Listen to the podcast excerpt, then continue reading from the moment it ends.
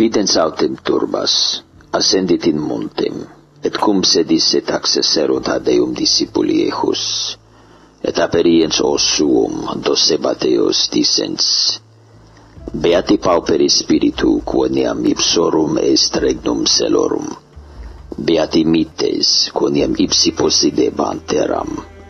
Beati qui lucent, quoniam ipsi consolabuntur beatici esoriunt et sitiunt justitiam, quoniam ipsi saturabuntur. Beati misericordes, quoniam ipsi misericordiam consecentur. Beati mundo corde, quoniam ipsi Deum videbunt. Beati pacifici, quoniam ipsi filii Dei vocabuntur. Beati qui persecutionem pasiuntur, propter justitiam, quoniam ipsorum est regnum celorum.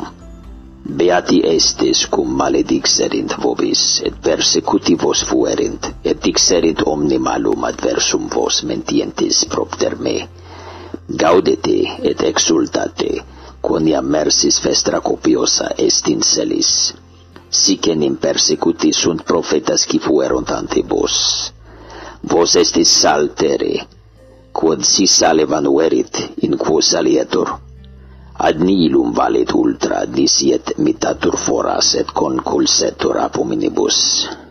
Vos estis lux mundi non potes civitas abscondi supra montem posita nec accendunt lucernam et ponunt eam sub modio sed super candelabrum ut luceat omnibus quien domo sunt. Σικλούσεατ lux vestra coram omnibus, ut videat vestra bona opera, et glorificent patrem vestrum, in celis est. Nolite putare quoniam veni solvere lechem aut profetas. Non veni solvere, sed ad implere.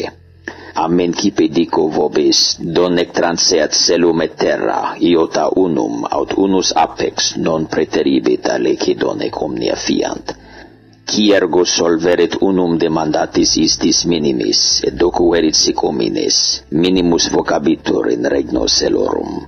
Ciat infesserit et docuerit, hic magnus vocabitur in regno celorum. Dico enim vobis, cia nisi abundaverit justitia vestra plus quam scribarum et fariseorum, non intrabitis in regnum celorum. Audistis cia dictum est antiquis, non oxides, ciatem oxiderit reius erit judicio. Ego attendico indico vobis quia omnis qui erra fratri suo reius erit judicio. Ciatem dixerit fratri suo racha reius erit consilio. Ciatem dixerit fatue reius erit gene ignis. Si ergo oferes munus tuum ad altare et ibi recordatus fueres quia frater tuus abet alicid adversum te, relinque ibi munus tuum ante altare, et vade, prius reconciliare fratri tuo, et tunc veniens offers munus tuum. Esto consentiens adversario tuo sito, dum es in via cumeo, ne forte tradate adversarius judici, et judex tradate ministro, et in carcere mitaris amendicotib non exies inde donec redas novissimum quadrantem. Audistis quia dictum est antiquis, non me haveris. Ego atim dico vobis, quoniam omnis qui videret mulierem, ad concupiscendum eam, iam mecatus est eam in corde suo. Quod si oculus tuus dexter scandalisate, erue eum, et proise abste, Expeditenim tibi ut pereat unum membrorum tuorum, quam totum corpus tuum mitatur in genam. Et si dextera manus tua scandalisat te, absite eam et proise abste, expeditenim tibi ut pereat unum membrorum tuorum, quam totum corpus tuum eat in genam.